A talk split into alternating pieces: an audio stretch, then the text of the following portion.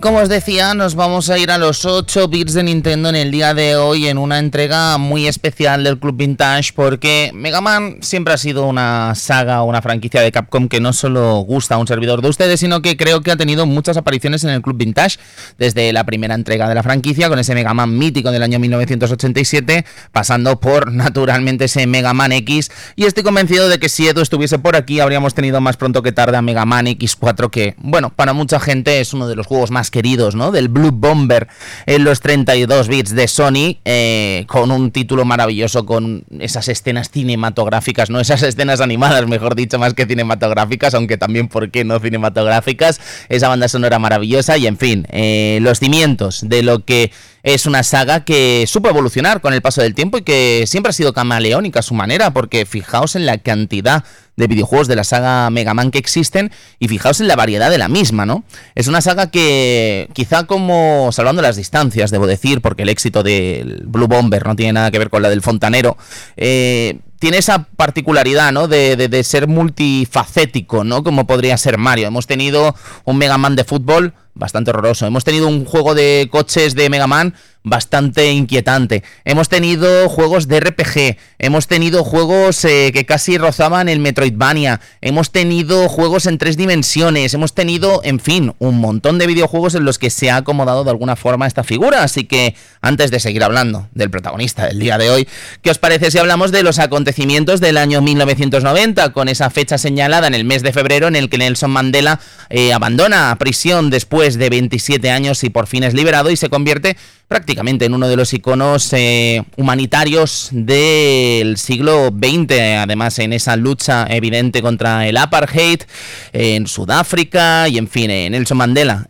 al que muchos echamos de menos, naturalmente. Película nos vamos a quedar con Godfellas, uno de los nuestros, quizá una de las grandes películas de Robert De Niro y Joe Pesci. De hecho, al bueno de Joe Pesci le palió esta película para ganar un Oscar. Imaginaos el gran papel que hizo en este film de mafias, eh, dirigido, como no, por Martin Scorsese. Para mucha gente seguramente la mejor película de, de este estilo de Martin Scorsese y no sería ninguna barbaridad decirlo, con protagonistas como Ray Liotta, Robert De Niro, Joe Pesci, entre muchos otros. Además se da la particularidad no sé si recordaréis en El Padrino, y me baso en El Padrino porque, bueno, porque en fin, es una película, no solo es una película, sino que es una novela que me encanta.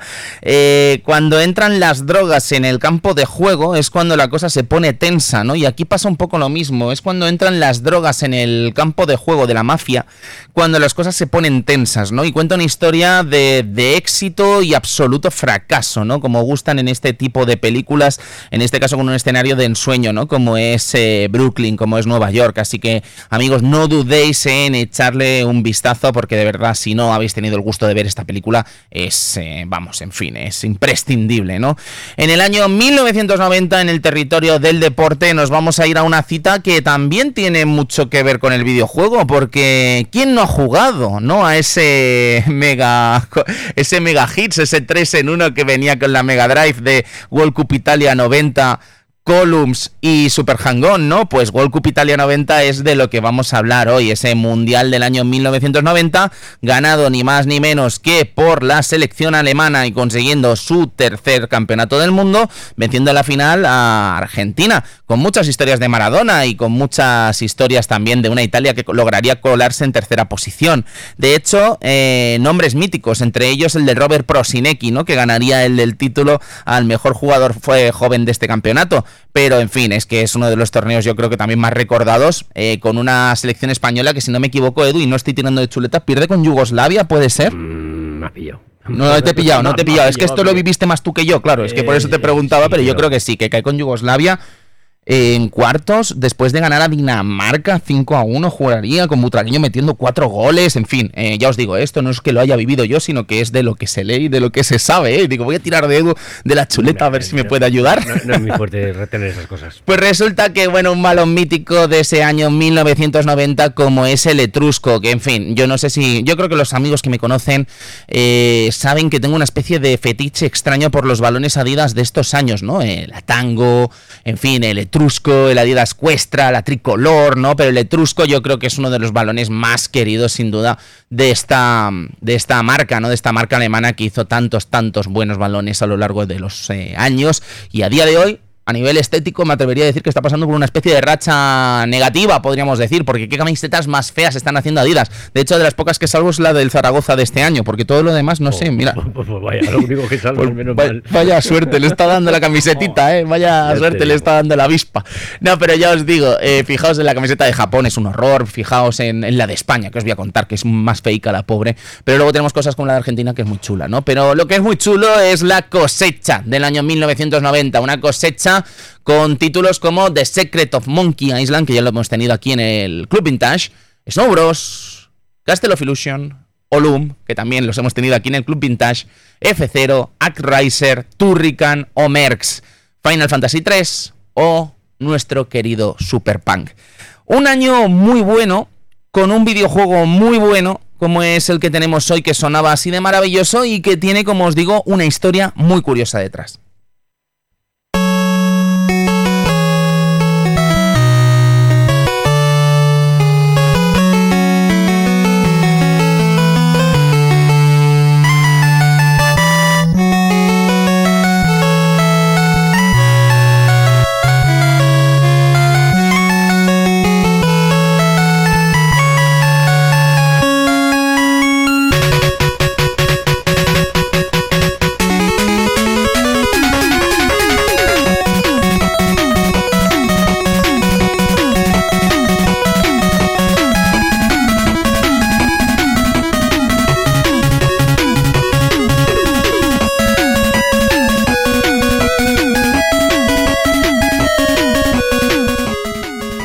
Qué banda sonora, ¿eh? Porque si hay algo que cara- caracteriza a los juegos de Mega Man es su increíble banda sonora eh, Made in Capcom, ¿eh? Además, creo que hay poquitos juegos que retengan una calidad tan excepcional en cada una de las entregas. Y sí, efectivamente, es probable que Mega Man, según fuesen fueron avanzando las distintas entregas, fue perdiendo un poco su magia. Pero sí que creo que Mega Man 3 eh, retiene toda la magia de lo que fueron esos grandes ejercicios jugables que fueron en 1987 y 1988, como fueron Mega Man 1 y Mega Man 2.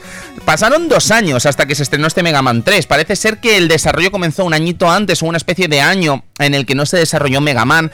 No sé si si sabéis que de hecho ni siquiera el primer Mega Man fue un super mega éxito al principio y eso parece que tampoco hizo que Capcom estuviese como muy entusiasta con el desarrollo de una secuela que aprovechó muchas cosas del primer Mega Man y veríamos que va a ser una nota constante, ¿no? Ese aprovecho de cositas de los juegos anteriores, pero el caso es que hay un año en el que no se desarrolla y estamos hablando de un año en el que Inafune y compañía están dedicando su músculo músculo de desarrollo y su músculo artístico a distintos juegos que iban a ser muy muy grandes en la Nintendo de 8 bits. Parece ser que el desarrollo es un tanto extraño porque incluso el jefe de Inafune en este momento no acaba de confiar demasiado en lo que es la franquicia Mega Man y acaba poniendo muchas trabas a la hora de desarrollar este videojuego. De hecho, gente que está en el desarrollo acaba abandonando la mitad del mismo desarrollo. De hecho, tenemos la compositora original del juego que empieza desarrollándolo y tiene que abandonar el desarrollo eh, tras dar a luz a su hijo. Eh, estamos hablando de Arumi Fujita.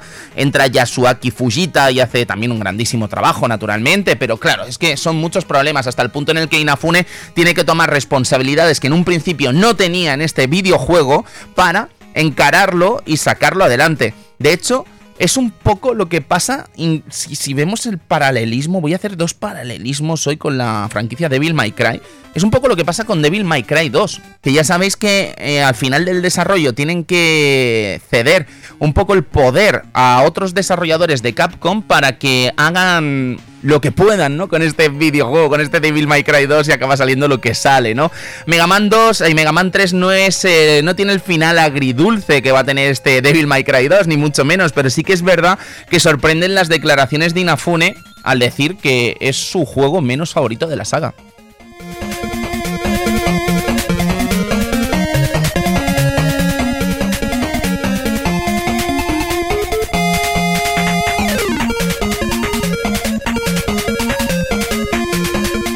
Y es que si nos vamos a la Gamescom de 2015, tuve la ocasión de entrevistar a Keiji Nafune en un momento en el que no lo odiaba todo el mundo. Estamos hablando de un momento en el que Mighty Number 9 todavía no era algo que, en fin, preocupase mucho a la gente porque estaba recién anunciado, todos aguantábamos un poco la ilusión, ¿no? Pero sí que nos veníamos oliendo quizá algunas cosas un poco raras con Inafune, ¿no? Después de firmar aquel pésimo Ninja Gaiden Jaiba, no sé si lo recordaréis pero todavía no nos estábamos oliendo un poco la tostada, ¿no? Todavía, mm, bueno, podíamos confiar en el bueno de Inafune, ¿no? El caso es que le quise preguntar por esta anécdota que todo el mundo habla, ¿no? Que Mega Man 3 es su juego favorito y me dijo sin rodeos que sí que odia Mega Man 3, entre risas, ¿no?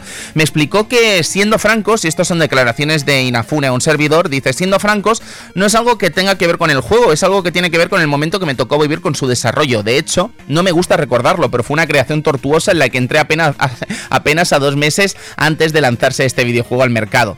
No estuve al cargo del diseño de personajes y la, la, contextualización de los mismos del papel a la pantalla. Esa tarea estaba encargada una persona que no fue capaz de llevarla a cabo en el proyecto y que quedó de, acabó dejándolo abandonado. La cuestión es que parece ser que incluso, nos comentaba Inafune, tuve que hacer todo sobre el diseño de personajes y muchas partes del juego en sí en un tiempo récord, prácticamente sin pisar mi casa durante muchas semanas, en el caso de, Crunch, ¿no? De los años 90 eh, en este caso.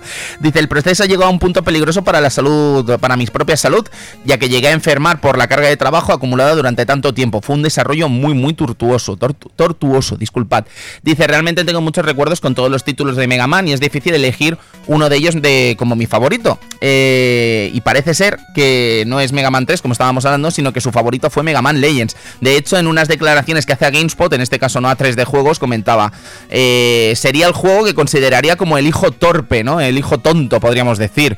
Eh, Mega Man Legends es un videojuego que realmente no se vendió bien en ningún lugar en la franquicia Mega Man. Era un poco temprano para su época y desde entonces la gente empezó a comentar aquello que las ideas de Inafune estaban adelantadas 7 u 8 años. Era un juego de estilo sandbox, me parece un poco atrevido hablar de estilo sandbox para Mega Man Legends, eh, hago el pequeño paréntesis, y dice algo así como un gran defauto. Uno tiene yakuzas y mafiosos y el otro tiene robots, pero es algo así como lo mismo, pero adelantado a su tiempo. Si hubiéramos hecho en este momento eh, este Mega Man Legends con la calidad moderna, creo que habría vendido mucho, mucho mejor. En fin, amigos, eh, la cuestión sobre este Mega Man 3 además es que se da una circunstancia muy curiosa y es que pasaron dos años entre un juego y otro, como decíamos, y quién lo diría, ¿no? Que teniendo tanto tiempo entre uno y otro y viendo lo poquito que tardaron en salir de Mega Man 1 a Mega Man 2, pues eh, resulta sorprendente, ¿no? De alguna forma que nos encontramos con esta situación tan rocambolesca, tan rocambolesca para este desarrollo. Así que sabiendo esto, vamos a intentar ver un poquito lo que es este juego y vamos a intentar entender si realmente Inafune le tiene manía por lo que fue ese tiempo tortuoso que vivió a sus mandos eh, dirigiéndolo en esos últimos meses antes del estreno o si realmente es que es un mal juego. Spoiler, no lo es.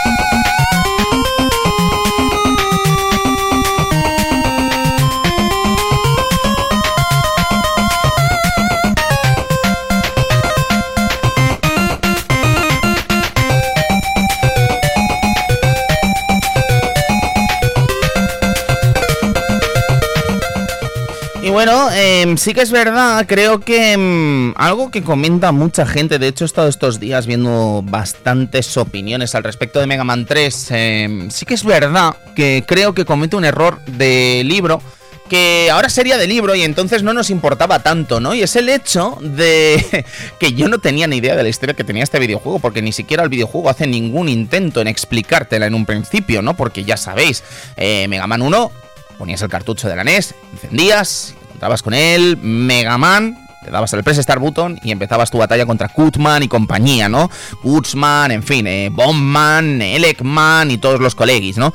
En Mega Man 2 teníamos esa entrada con ese tema maravilloso que veíamos ese edificio, eh, esa, esa, ciudad, ¿no? Iluminada en la noche, mientras veíamos ese edificio subiendo, subiendo, subiendo, subiendo, hasta que nos encontrábamos a nuestro héroe, ¿no? Al bueno de Rock eh, allí encima del edificio, esperando el Press Start Button para ponerse el casco y empezar la partida, ¿no? Todo esto con, con narración 8 bits, naturalmente. Y en el caso de Mega Man 3, pues teníamos era un poco decepcionante encontrarse la situación de Press Start Button, o sea, de poner la consola, encender la consola y encontrarnos en el cartucho pues sencillamente esa pantalla, ¿no? De Mega Man 3 con un temazo alucinante, eso sí, pero que no contaba la historia. Y es que parece ser que después de los acontecimientos vividos en Mega Man 2, el Dr. Willy se hace bueno, sí señor, en este Mega Man 3 y se une al Dr. Light para crear lo que va a ser un robot gigante pacificador llamado Gamma, que de alguna forma garantice la paz mundial. Bueno, pues parece ser que este Gamma, eh, creado a pachas entre los dos grandes ingenios del mundo de Mega Man, ¿no? El Dr. Light y el Dr. Willy, pues era el sueño del Dr. Light de toda su vida, ¿no? Y parece ser que unir las fuerzas al bueno de Willy, pues eh, había sido una gran opción para hacer realidad este, este robot, ¿no? Que garantizase la paz del mundo. Esta investigación, cuando parece que está al completo realizada, eh, necesitaban crear ocho elementos de energía que eh, se alguna forma de alguna forma se uniesen a Gama para activar este robot, ¿no? Pero parece ser que estos ocho elementos de energía son robados por los ocho robots maestros que debían velar por garantizar la buena construcción de este Gamma y garantizar la obtención de estos elementos de energía. Así que el Dr. Light envía a Mega Man a investigar los acontecimientos y a luchar contra los distintos robots masters de esta entrega para conseguir esos elementos de luz. ¿A que esto no lo sabíais si no visteis el manual de instrucciones japonés? Pues claro que no, porque es que, bueno, los distintos manuales de instrucciones que se lanzaron de este juego. Pues claro que no, porque en ningún momento del juego parece intentar explicarte esto. Así que ahí lo tenemos, es un juego muy especial además este Mega Man 3 porque además eh, pone a dos personajes muy importantes de la franquicia Mega Man eh, como debutantes en este videojuego, como son Rush, su fiel acompañante, su fiel canino robot, y luego tenemos a otro personaje que va a ser muy muy importante en la saga Mega Man, como es Protoman, o como se conocería en el país de origen, Blues.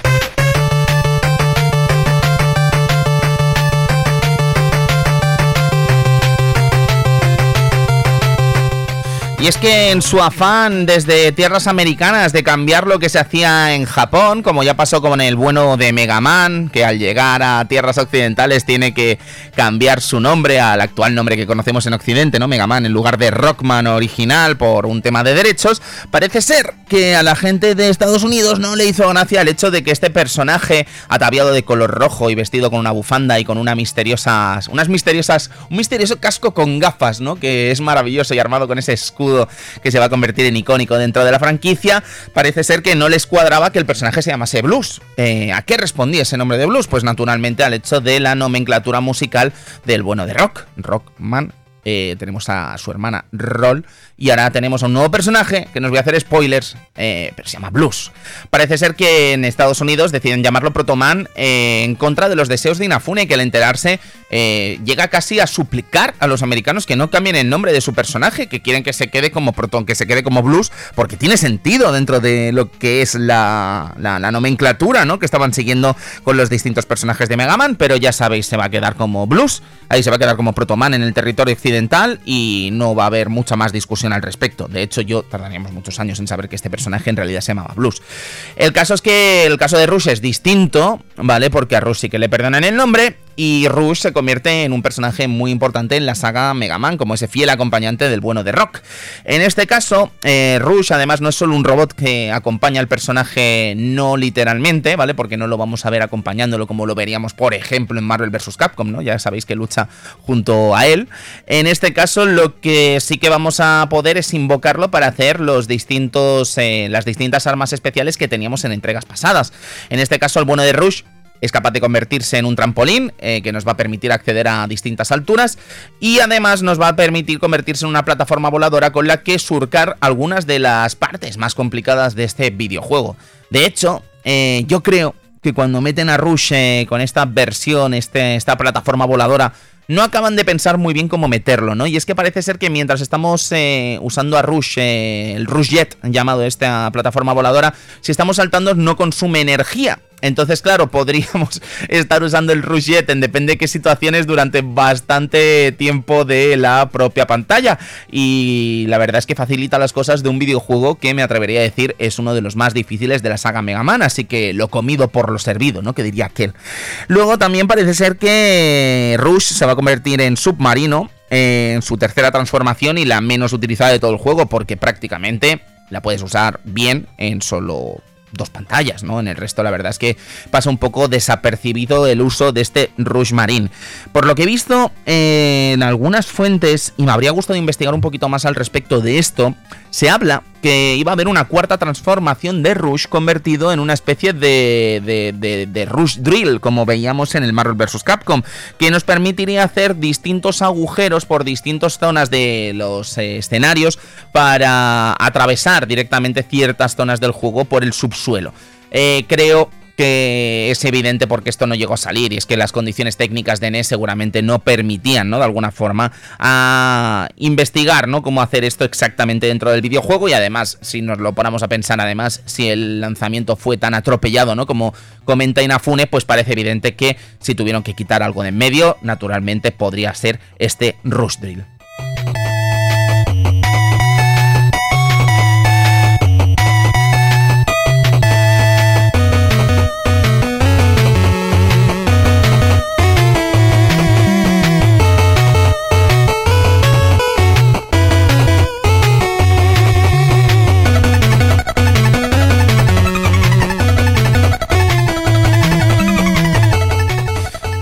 Estábamos hablando de Mega Man 3 también como una entrega en el que se añade algo que va a ser también muy característico de Mega Man en entregas posteriores, como es la segada. Y es que al bueno de Rock siempre se le ha echado en cara que no se puede agachar. ¿Vale? Pero sí que es verdad. Yo es una, es una queja que yo, la verdad, nunca he visto coherente, ¿no? Cuando no hay ni una sola mecánica en la que a alguno de rock le sirva agacharse de algo, ¿no? Entonces, la verdad es que es una crítica que se hacía en su día y que yo consideraba un tanto estúpida, ¿no? Pero en este caso sí que se metió una segada que parece un movimiento incluso tonto en algunas cosas, pero que creo que es mucho más inteligente de lo que parece al final. La segada lo que permite, además de sortear algunas zonas en las que Mega Man tiene que agacharse, vamos a decir, entonces esta segada lo que le permite es sortear esas zonas, además le sirve al bueno de Rock para desplazarse más rápido. Y ese desplazamiento más rápido va a permitir a los desarrolladores crear ciertas mecánicas en las distintas batallas de los Robots Master que también van a ser útiles para este bueno de Mega Man. Entonces, eh, creo que sí que es una mecánica que de alguna forma eh, refrescó un poco lo que es el videojuego y refrescó un poco lo que son las batallas contra los Robots Masters. Creo que hay una evolución evidente entre Mega Man 2 y Mega Man 3 en este campo y las distintas creaciones del Dr. Willy en este videojuego pues pueden apoyarse en nuevas cosas que quizá no estaban a la altura de lo que se podría haber hecho tanto en Mega Man 1 y Mega Man 2, así que ya os digo, me parece una buena medida, me parece un muy, buen movimiento metido este Mega Man, de esta segada en el Mega Man 3 y de hecho el hecho de que se repita Mega Man 4, Mega Man 5, Mega Man 6, Mega Man 7 Mega Man 8 y no, en Mega Man 9 no estaba, si os acordáis, porque se quiso como reinterpretar ¿no? lo que eran los juegos originales, eh, dice mucho de lo que es este movimiento. Además, incluso en la saga X eh, tienes ese equivalente a la segada como es el Dash. Así que ya os digo, eh, una buena, un buen añadido por parte de los desarrolladores que se quedaría por muchos, muchos años en la entrega y en la franquicia de Capcom. Sobre los Robots Masters, bueno, no hace falta ser un gran aficionado del videojuego para saber cómo funciona un Mega Man en Mega Man, tú enciendes la consola, le das al press start button y lo primero que te vas a encontrar normalmente, porque hay algunas entregas en las que sí que hay una pantalla de inicio, como podría ser Mega Man 7, por ejemplo, como podría ser el Mega Man de MS2, como conocido también como el peor Mega Man de la saga. Y el caso es que si no tienes esa pantalla de inicio, como no era en el caso de Mega Man 3, tienes los distintos Robots Masters a los que tienes que enfrentar. En este caso tenemos 8 Robots Masters a los que enfrentar y el orden lo eliges tú mismo. Ya sabéis que una vez acabado con cada uno de los Robots Masters, obtenemos esta maravillosa canción y obtenemos una nueva arma. Una nueva arma que va a servir también como punto débil para uno de los distintos Robots Masters. Y aunque la relación de cuál es el arma eh, que hace daño al siguiente Robot Master a veces es evidente, ¿no? Porque el hombre magnético, eh, Magnet Man, va a hacer daño al hombre de hierro, en este caso a Hartman, ¿vale? Con ese nombre un poco erótico, podríamos decir, eh, si eres angloparlante. La realidad, amigos, es que luego no son tan obvias, porque el triste disparo de Snake Man, el Search Snake, apenas sirve solo para acabar con Gemini Man. Y ya me diréis vosotros qué relación tiene el uso de, de, disparar pequeñas culebrillas a un tipo que se multiplica en la pantalla. Pues bueno, si a Inafune le pareció lógico, ¿quiénes somos nosotros para discutirle, no?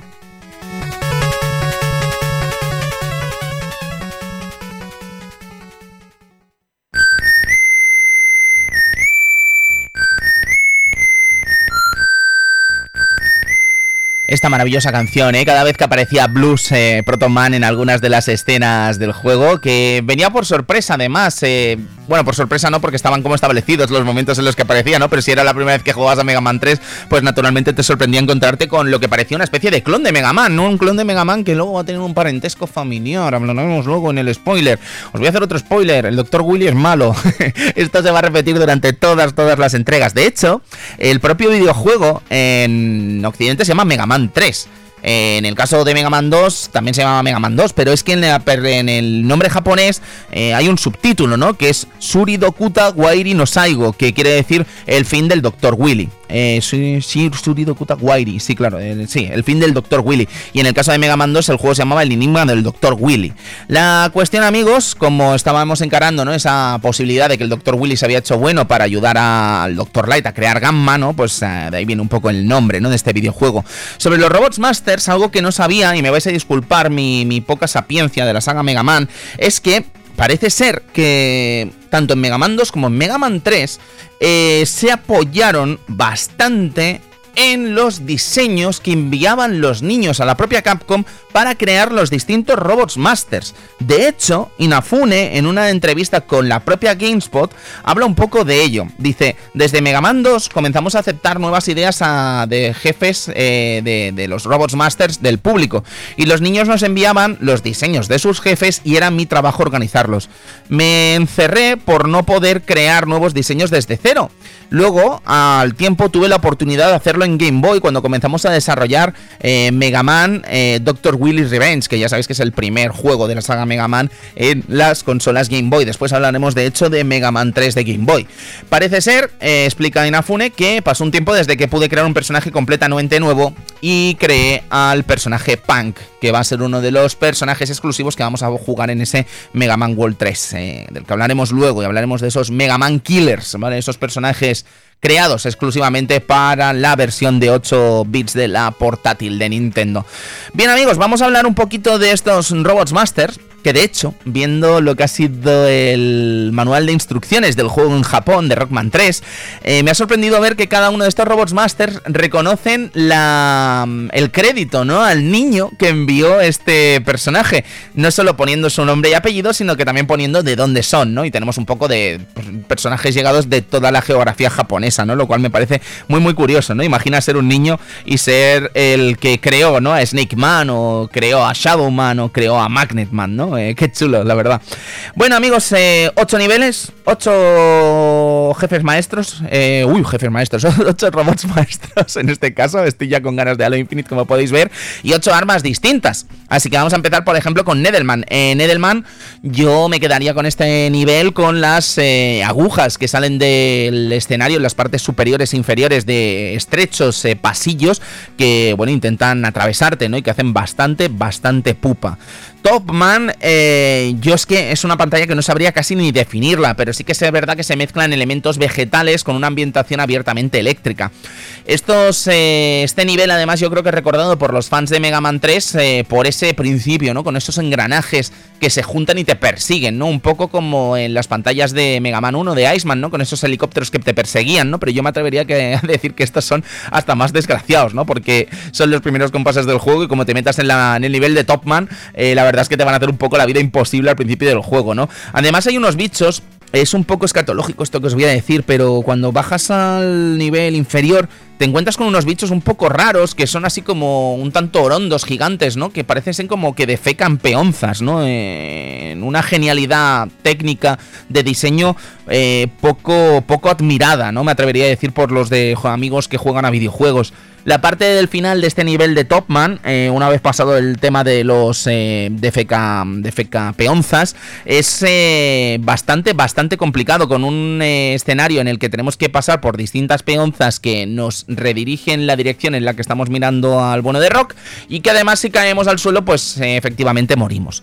Em, la recompensa de Topman no es excesivamente buena porque es un ataque llamado Top Spin. Un ataque que es una especie de baile, ¿vale? Me manda vueltas a sí mismo, ¿no? Como si fuese una peonza.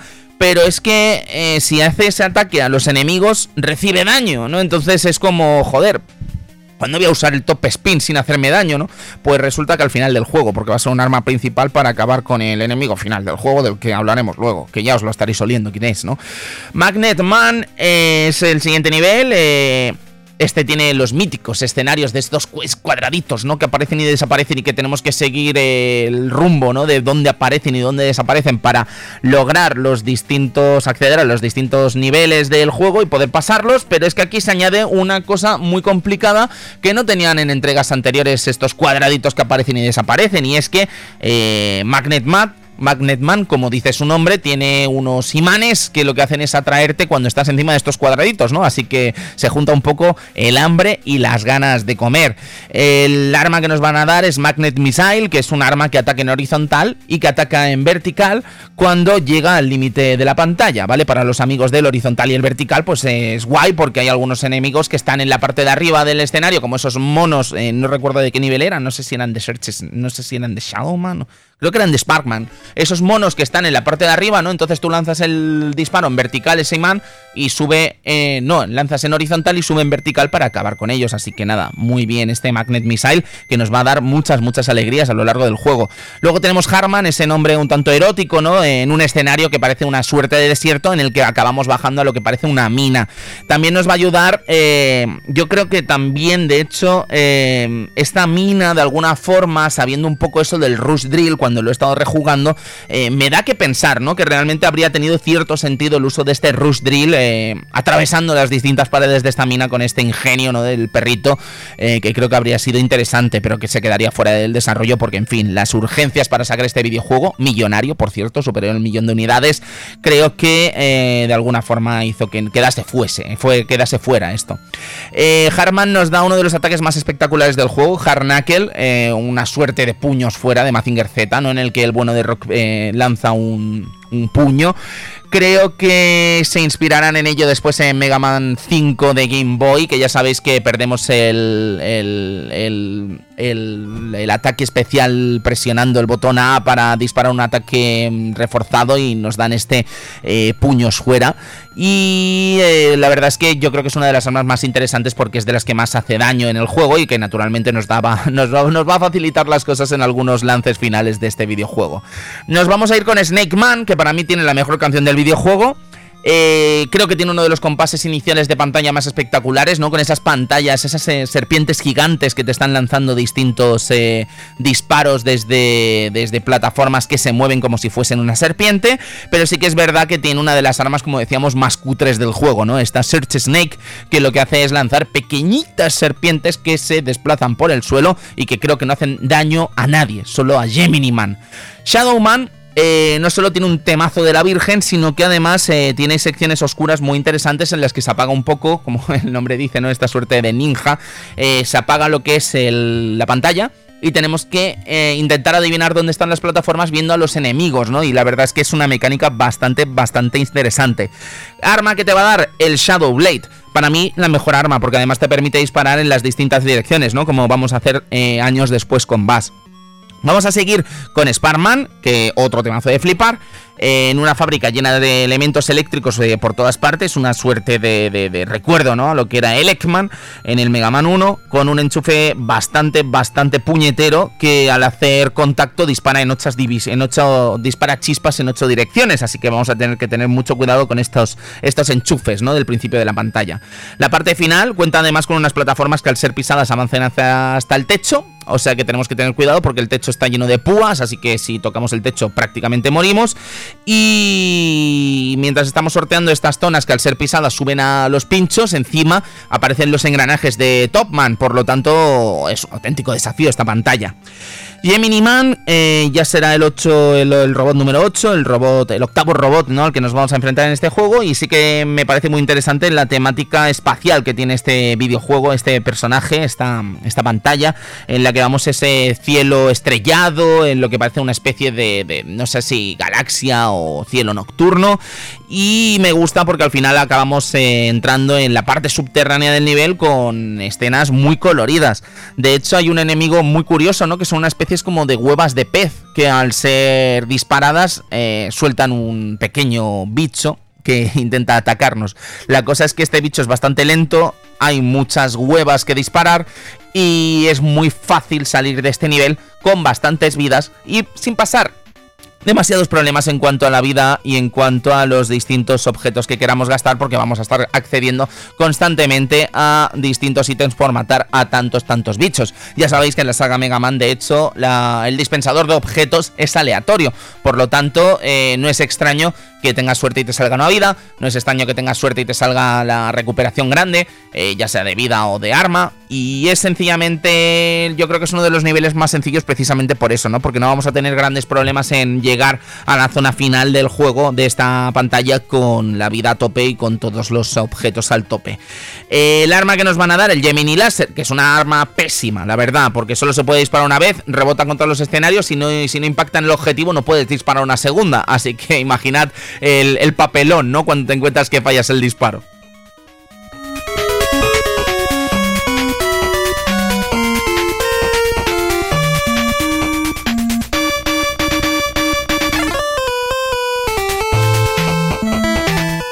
¿Y por qué es tan difícil este videojuego? Bueno, ya habéis visto, eh, mientras comentábamos los distintos niveles y las particularidades de cada uno de estos niveles, que si algo hacía bien Mega Man 3, en mi opinión, es el hecho de realmente poner mecánicas muy distintas de juego en cada una de sus pantallas. Sí, seguramente algunas rescatadas tanto de Mega Man 1 como de Mega Man 2, pero sí que me atrevería a decir que Mega Man 3 puede ser el juego más variado de la saga hasta ese momento. Y creo que hace muchas cosas bien en ese aspecto, porque al final, si os dais cuenta, es un desafío alucinante que solo acaba de comenzar porque creo que una vez acabado con los 8 Robots Masters, eh, nos encontramos con una auténtica tour de force en la que tenemos que repetir cuatro niveles de los 8 que hemos hecho ya en una versión más complicada en la que se nos enfrenta además a los distintos Robots Masters de Mega Man 2. ¿vale? O sea, con todos los colegis que ya habíamos enfrentado en el juego anterior hace dos años. Vestidos, en este caso, con una coraza eh, que los bautiza o los rebautiza como los Dog Robots.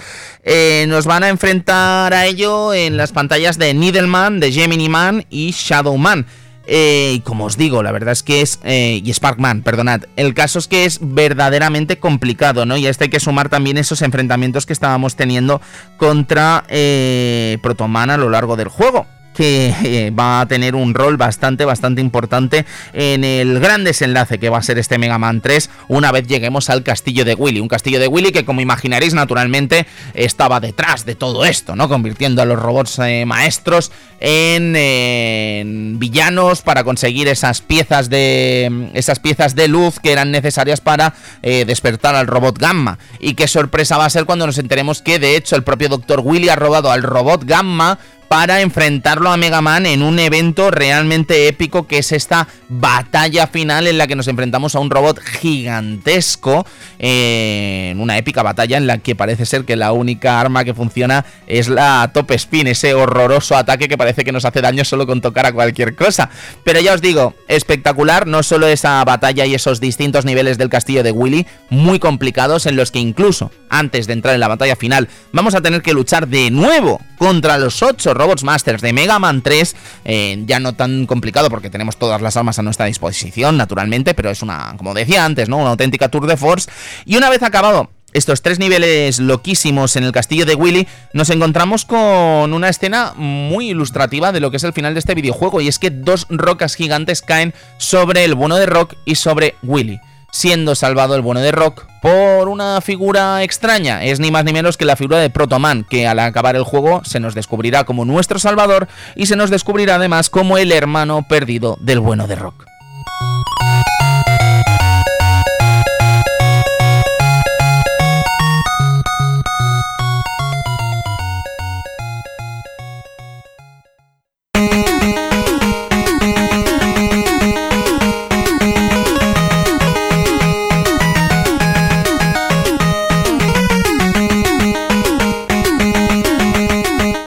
Pues como decíamos, ese enfrentamiento mítico contra. Bueno, ese enfrentamiento mítico que hemos tenido contra Protoman, a mí me. Yo veo un paralelismo, ¿no? Antes hemos hablado de Itsuno y cómo tomó las riendas de Devil May Cry 2 para después convertirse en uno de los desarrolladores más brillantes de Capcom en la actualidad, desarrollando maravillas como Devil May Cry 3, Devil May 4, 4 Devil May Cry 5, Dragon's Dogma y tantos, tantos otros como Rival Schools, en fin.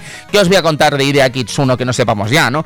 Pero en este caso sí que veo un paralelismo también al enfrentar a Mega Man con Proto Man en el que es para mí el enfrentamiento de Dante contra Virgil de los años 90, porque es que es épico estos dos personajes, además basándose un poco en esa iconografía japonesa, ¿no? Del bueno es el azul, el malo es el rojo, eh, en fin, que tantas veces hayamos visto en sagas de mechas, hayamos visto en tantos animes, en tantos mangas, y que de alguna forma se respetó y que se convirtió precisamente en, en un personaje muy carismático que se iba a mantener a lo largo de todos los años en esta franquicia Mega Man. Pero antes de entrar en el universo de Mega Man 3 de Game Boy, quiero dar la bienvenida a un buen amigo del Club Vintage y una de las partes esenciales de aquel éxito que fue el especial de Shenmue, tanto Shenmue 1 como Shenmue 2, como es nuestro amigo Uri Sama. Max Uri, ¿cómo estás? Bienvenido al club. Hey, muy buenas, Tony.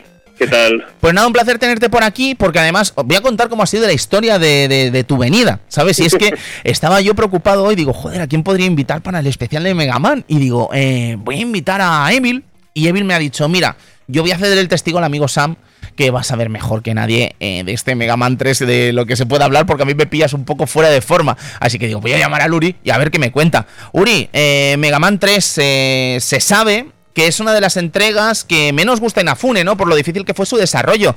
Yo te diría que es de mis, de mis Megamans favoritos, al menos de 8 bits. ¿Tú en qué lugar lo pondrías? Bueno, si Evil te ha dicho que me llames a mí es porque básicamente cuando Inafune vino al Game Lab hace pues ya bastantes años, eh, me llevé un cartucho de Mega Man 2 y uno de Mega Man 3 para que me firmara. Entonces, me firmó Mega Man 3 para mí y Mega Man 2 para Evil porque Mega Man 3 es mi favorito realmente de esta saga. Es un juego que, que me encantó en su momento.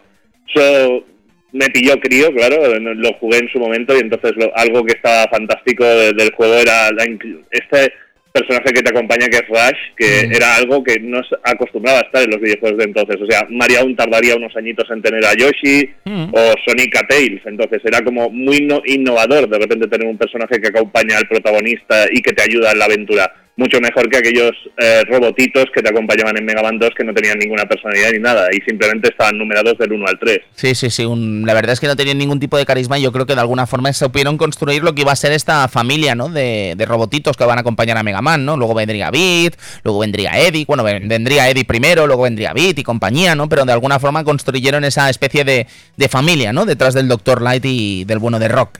Eh, entonces, eh, ¿estamos de acuerdo en eso? Yo creo que música musicalmente hablando, es, Muri em, también es una auténtica locura esta, este videojuego. No, no, sin duda, está fantástico Mega Man 3. Mega Man 2 es que es lo malo, es, eres el juego que vienes detrás de un gran éxito, de un juego muy icónico como es Mega Man 2, que a todo el mundo encanta. Eres un juego que viene detrás y además un juego que, como bien has dicho, tuvo un desarrollo muy tortuoso. Entonces, eh, es obvio que tiene muy, muy difícil llegar a la altura para todos los que han vivido Mega Man 2 en aquel momento pero, claro, la banda sonora de Megan 2 está varios temas como el del Dr. Willy y eh, muchos temas Iron tío, acuérdate de Iron sí, también. también, Pero, por ejemplo, yo siempre... También me parece una grandísima banda sonora esta y creo que está a la altura de la saga. De hecho, en el Smash Bros., cuando metieron a Mega Man, uno de los temas remixados es el de Sparkman de este juego. Maravilloso. Entonces, es increíble. El tema de Magnet Man también me gusta. Y el tema de introducción que has puesto al inicio, aunque no tiene una intro como tal, eh, no deja de ser un tema fantástico con aquella pequeña música lenta al principio, de mm. repente se anima y es precioso. O sea, es una banda sonora que nada tiene que desmerecer dentro de la saga. Y ya aprovechando también decir eso, de que es un juego que se lleva la pella de, ah, no eres tan bueno como Mega 2 y eras el que venías detrás, pero no es sin duda el peor Mega Man ni uno de los flojos, sino que para mi gusto estaría, ya digo, para mí es de los mejores, pero yo creo que en general todo el mundo lo situaría entre segunda posición o tercera posición sin ningún problema. Fácilmente, fácilmente. Es que de hecho, eh, Uri, no sé si estarás de acuerdo conmigo, yo creo que a partir de aquí empieza el declive. Quiero decir, Mega Man 4, 5 y 6, con sus cosas buenas, eh, están por debajo, en mi opinión. No sé si estarás de acuerdo. Bueno, eh, eh, eh, como es una época en que Capcom está a tope de faena, por ejemplo, en este Mega Man 3 parte del equipo ya se marcha a trabajar en juegos como Pataventuras, que serían un mega éxito. Mm. Y es como también Inafune, como bien has dicho, aún no había empezado ni a trabajar en versiones para Game Boy y empezarían a partir de este punto. Y es como que Capcom se lía una de faena encima, que es una locura, más el mercado de las recreativas que estamos en el momento del éxito también de Street Fighter 2 en recreativos, que empieza la leyenda de lo que es los fighting games, y, y Capcom yo creo que está tan a tope que a partir de ahí Mega Man se quedó como una franquicia de éxito, pero que tampoco tenía el apoyo de, de, lo que sería hoy en día un AAA. O sea, lo que quiero decir es que hoy en día un AAA, eh, un Naughty Dog no te hace tantos juegos como te hacía Capcom en aquel momento. Que claro, es muy difícil tener todo el talento incluido en un solo juego como tuvo Mega Man 2 en su momento y ahora están muy divididos entre franquicias de Disney recreativos y los otros juegos de consola y preparando el lanzamiento de los juegos de Super Nintendo que también estaba a la vuelta de la esquina. Por supuesto, y de hecho, fíjate si la confianza de Capcom en Japón no debía ser excesivamente alta que incluso cuando lanzan Mega Man 6 en el territorio japonés ni se plantean lanzar Mega Man 6 en el territorio americano, que es la propia Nintendo la que se encarga de alguna forma de la distribución de este videojuego, ¿no? Entonces eh, creo que es un poco ilustrativo de, qué lugar, en qué lugar parece que tenían eh, Capcom a Mega Man a pesar de sacarlos como churros, no podríamos decir.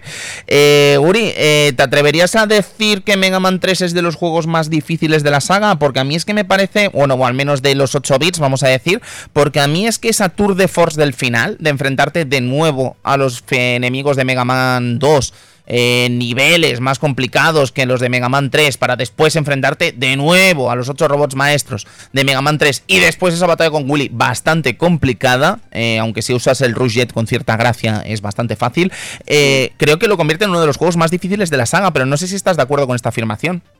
No estoy muy de acuerdo, sobre todo porque hay una subida de dificultad, como bien has dicho, en ese momento en que repites las cuatro fases de los, de los robots maestros y es que este detalle no sé si lo has dicho, pero es que por fase son dos enfrentamientos con dos bosses. Hay un mid boss y hay un final boss. Y es muy, muy escasa. O sea, hay en Mega Man los tanques de energía que puedes rellenarte de energía cuando a ti te apetece. Es un power up que tienes. Sí, es verdad. Y en estas fases no te suelta casi nunca uno de estos. O sea, hacia. Por ejemplo, la batalla final me parece más fácil porque, aparte del Rush Jet, también puedes usar el ataque de Topman o algún ataque que no se acostumbra a utilizar en el juego y que de repente utilizas y es súper efectivo contra ese jefe final.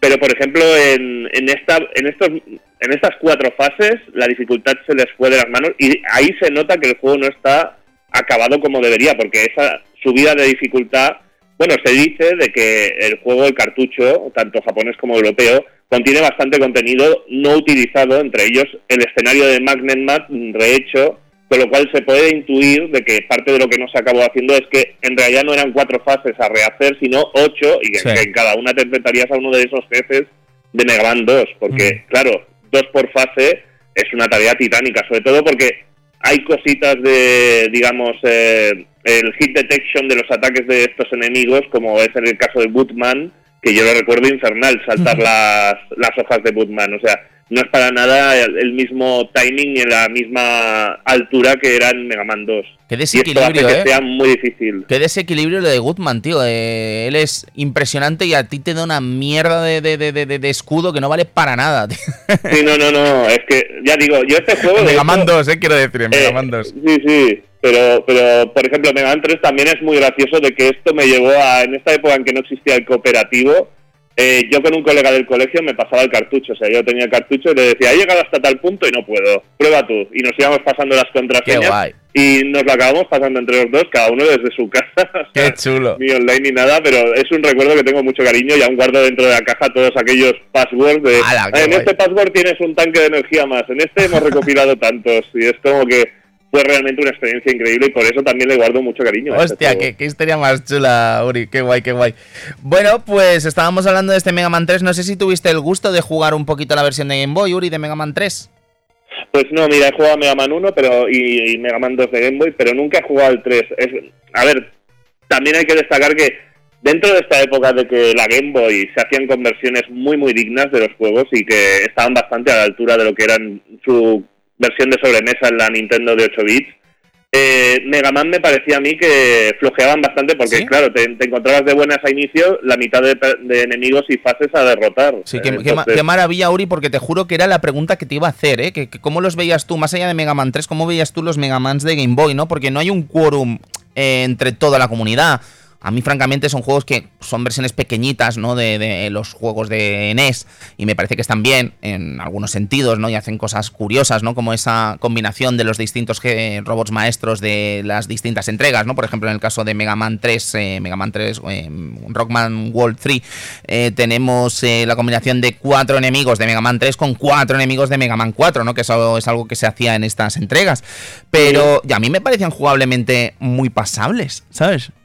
No, no, eh, jugablemente era guay. Lo único que, claro, la experiencia de consola era como un juego mucho mayor y la experiencia de Game Boy realmente era una experiencia de portátil de conversión de la época que era un poco una lástima de que no eran exactamente lo de consola. Porque además, para mi gusto, Capcom había hecho muy buenas conversiones. Por ejemplo, a mí me encanta la conversión de DuckTales para la Game Boy, que creo que está muy a la par con su versión de Nintendo de 8 bits. O, por ejemplo, Darwin Duck también. O sea, creo que curiosamente, no sé por qué, eh, en el caso de los Mega Man se quedaron un punto cortos en estos. Ya puede ser por memoria, quizá porque no reconversionaron tanto los gráficos y ocupaban mucha memoria, no, no lo sé, pero siempre, claro, también eres un crío, no te compras todos estos juegos. Eh, estos juegos de los de Game Boy los jugué más tarde, porque claro, mis padres no me iban a comprar ahí todo lo que quería. Y claro, si tenía que escoger, pues escogía los de sobremesa. Claro. Uri, muchísimas gracias por poner tu sellito en el Club Vintage hoy. Eh, ¿Con qué estás ahora? ¿Con qué estás jugando? ¿Qué estás haciendo? ¿Qué nos puedes contar? bueno, pues eh, sigo siendo un enamorado de los juegos de lucha, así que le he estado dando al Blood, el Type que está muy muy bien, realmente muy contento con el resultado. Y de mientras voy jugando a chorradillas y demás que voy pillando. Eh, por ejemplo, también estoy jugando a Inscription de Daniel Mullins, un, un editor indie que este último se ha editado de Volver en PC y es un juego que dejo bastante recomendado, igual que sus otros juegos. Pone ahí la NI de Hex, porque están muy muy bien. O sea, son juegos que no te esperas por dónde van los tiros y son muy interesantes. Recomendaciones de puro oro del amigo Uri. Eh, don Uri, muchísimas gracias por pasarte por el Club Vintage esta noche y que nos veamos pronto, amigo. Y tanto, un placer y nada, que vaya todo muy bien. Gracias, cuídate. Venga.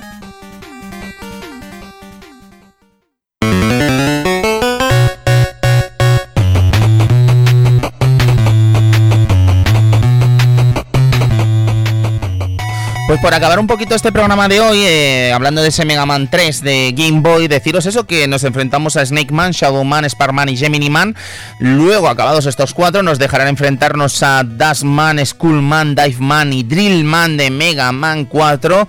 En este juego además se cuenta con la presencia no solo de Eddie, de ese personaje que hablábamos antes, ¿no? Que te da ese, ese, bonus, ¿no? En el que te da un nuevo ítem que te ayuda, un, un nuevo ítem, no, que te ayuda con vida o con recarga, etcétera, no siempre de la forma más grata. Pero eh, en este juego sí que se cuenta con el hecho del Megabuster, ¿vale? Que antes estaba ahí buscando la palabra y no me salía. El Megabuster está aquí en este juego adelantándose una entrega con respecto a la versión de NES. Y, yo es que ya os digo, eh, estábamos hablando antes con eh, Sam de este, de este Mega Man 3 como un juego muy decente en Game Boy, pero sí que me atrevería a decir que hay un gran trabajo, no solo gráfico, sino sonoro y jugable. De hecho, hablábamos antes de Punk, este personaje que creó Inafune para Mega Man 3 en Game Boy y aquí nos lo encontramos como uno de los Mega Man Killers y es que estos Mega Man Killers son tres personajes que encontraríamos tanto en Mega Man 1 de Game Boy como en el Mega Man 3 de Game Boy como en el Mega Man 4 de Game Boy, ¿no? Enker, Punk y Ballet. El caso es que estos personajes en el territorio americano no se llama Mega Man Killer, se llaman los Mega Man Hunters, porque ya sabéis que en Nintendo eso de llamar Killer a la peña, pues no le hace ni puñetera gracia, ¿no? Entonces se cambió ese nombre y se les adaptó para el territorio norteamericano tener un nombre un poco más amable, podríamos decir dentro de lo amable que os parezca un cazador. Así que ya os digo, amigos, eh, Mega Man 3, una obra maravillosa del año 1990, este Mega Man 3 de Game Boy, eso sí, en el año 1992, pocos meses después de Mega Man 2, dicho sea de paso en Game Boy, y una obra sencillamente maravillosa que a pesar de lo que diga Inafune, creo que tiene gran cariño por parte de todos los seguidores de la franquicia.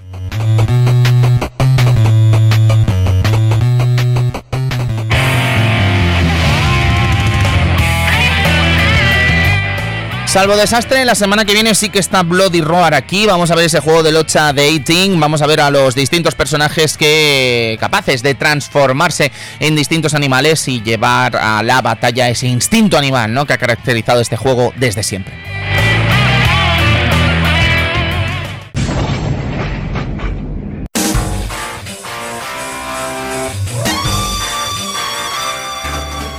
Metal Slug 2, puede ser que la semana que viene no esté Bloody Roar y esté Metal Slug 2, es una circunstancia que puede suceder, pero Metal Slug 2 hablaremos un ratito de este videojuego que a pesar de ser tan mítico, tiene muchos problemas. Y tuvo tantos que tuvo que ser una segunda versión llamada Metal Slug X que superó prácticamente en todo a un videojuego que estaba muy bien, pero que la pobre MVS y la pobre AES no daba de más, así que en fin, hablaremos de esa historia.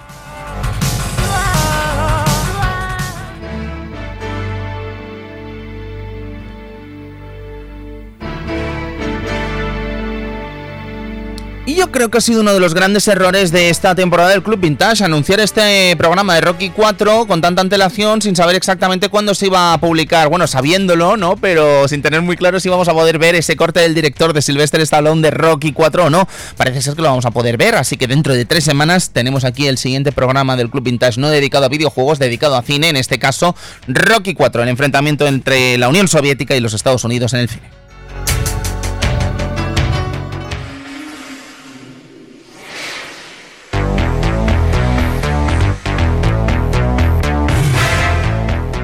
Y nos vamos a ir con un poquito de prisa porque se nos ha hecho la hora, Edu. Muchísimas gracias. Una semanita más aquí. Otra semanita más. A otra semanita más. No me aventuro la semana que viene a publicar el que de qué juego. Puede que sea Bloody Roar, puede que sea Metal Slug 2, pero va a ser uno de esos dos seguro. Bueno, oye, que estuvo la semana pasada aquí la gente de Fase Bonus en Onda Aragonesa y en el Twitter pusisteis grandes expertos del retro, no sé qué, no sé cuánto. Pero nunca ponéis al Club Vintage como expertos del retro. ¿Cómo puede ser eso? Yo, que yo no subo ningún podcast desde el Club Vintage, lo subes tú solito, claro. Nada, un abrazo a todos los amigos de Fase Bonus, a los que vi hace poquito aquí en Retro Zaragoza. Y lo dicho, nos vemos aquí en el Club Vintage. Eh, recordaros que estamos en patreon.com barra el Club Vintage si queréis apoyar este proyectito y tener los programas con una semana de anticipación en vuestros reproductores. Así que nada amigos, nos vemos. Muchas gracias y adiós.